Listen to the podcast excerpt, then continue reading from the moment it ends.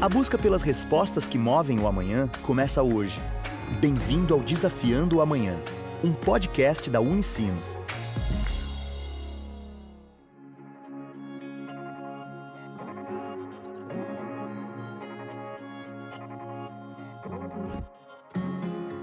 Olá! Começa agora mais uma edição do Desafiando o Amanhã, o podcast da Unicinos. Hoje, vamos falar sobre um estudo que está sendo desenvolvido por um grupo de pesquisadores da Unicinos, que vai resultar em um novo teste rápido para detectar a Covid-19 e também pode ser direcionado, no futuro, para outros agentes infecciosos. A professora do programa de pós-graduação em enfermagem e diretora de operações da startup Biosense, Priscila Loura, conta como que a pesquisa teve início nós já estávamos estudando a tecnologia que foi aplicada no teste há aproximadamente um ano. A Natasha, que é uma graduanda da biomedicina e funcionária hoje da Biosense, trouxe a ideia de utilizar o CRISPR para o diagnóstico laboratorial. E aí, em resultado da pandemia, a FAPERGS, que é o nosso fundo de apoio à pesquisa aqui do Rio Grande do Sul, lançou um edital emergencial de apoio à Covid. E aí nós montamos uma equipe que começou inicialmente com a Natasha, com o Samuel, que é hoje é mestrando da Engenharia Elétrica da Unicinos, e fomos somando um grupo bem qualificado de pesquisadores que tiveram participações essenciais em todas as etapas, desde o planejamento dos experimentos de biotecnologia até a confecção dos eletrodos e das medições elétricas. E esse grupo de pesquisadores, então, seria muito prazeroso citar o nome de todos eles. É, além da Natasha e do Samuel, nós temos a Julia Cousin, que também é uma mestre hoje é, em cuidado em saúde, uh, biomédica formada pela casa, que também é funcionária da Biosense.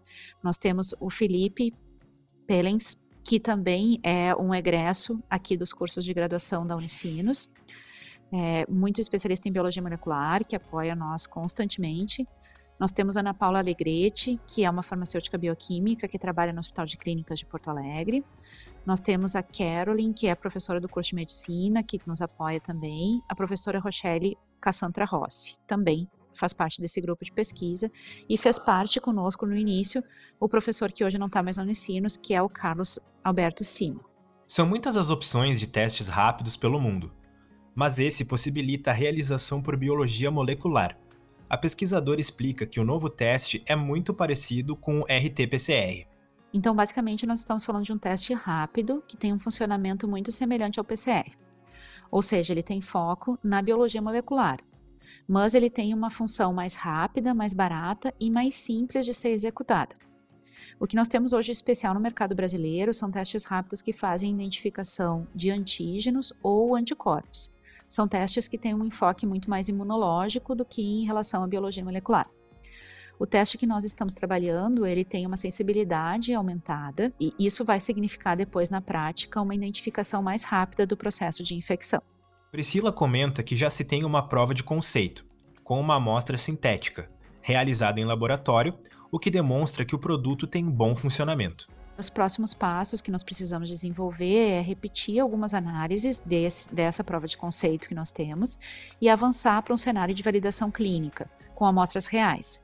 E para esse contexto de validação clínica em, em, amostras reais, nós estamos ainda buscando parceiros que tenham estrutura que nos permita fazer esses testes, então, com amostras com potencial infectante.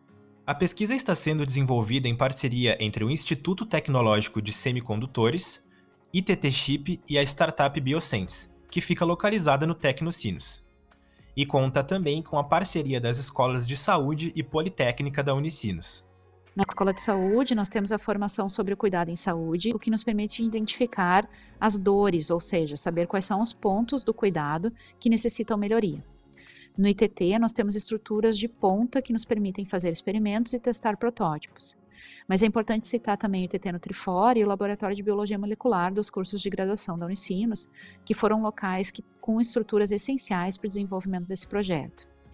E a Biosense, que é a startup incubada no Parque Tecnológico, que foca o desenvolvimento de testes rápidos, entra com know-how e com os pesquisadores que ajudam a desenvolver os produtos.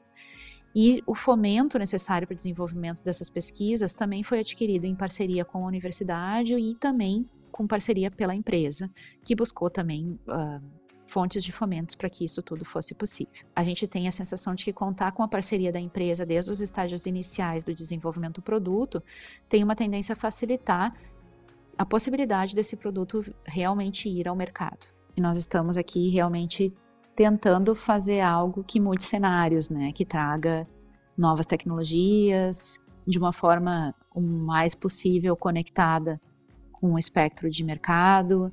Então, é, é isso que, que a Bioscience, na, na parceria com a Unicinos, busca desenvolver. A professora Priscila conta sobre as expectativas em relação à pesquisa daqui para frente. Nós estamos buscando os parceiros estratégicos para isso. Nós temos algumas conexões, inclusive uma pesquisadora da equipe é, é uh, funcionária e pesquisadora também do Hospital de Clínicas de Porto Alegre. Então, uma ideia é fazer a validação clínica no ambiente do Hospital de Clínicas de Porto Alegre, né, nos espaços laboratoriais lá, que vão prover todas as estruturas necessárias e tem um, um N amostral, uma variabilidade biológica bem interessante que nos permite fazer uma validação clínica robusta. E aí, a partir daí, é prospectar como que esse produto pode realmente avançar nos próximos passos de desenvolvimento, né? Porque a gente, nesse contexto, ainda fica num grau de desenvolvimento que precisa. É, é ótimo para um contexto científico, mas para um contexto de comercialização ainda precisa umas boas etapas. Então, num contexto acadêmico científico, a pesquisa mais ou menos se encerra aí, e aí num contexto de comercialização vem as próximas etapas, pensar em industrialização, marketing, comercialização, como é que isso aí realmente chegaria na mão de todos os consumidores, né?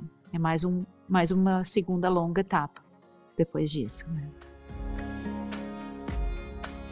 E essa foi mais uma edição do Desafiando Amanhã, o podcast da Unicinos. Hoje falamos sobre uma pesquisa que está sendo desenvolvida na universidade e nos ajudará muito no combate à pandemia. Se gostou do episódio, compartilhe nas redes sociais e marca a gente. Até a próxima. Tchau!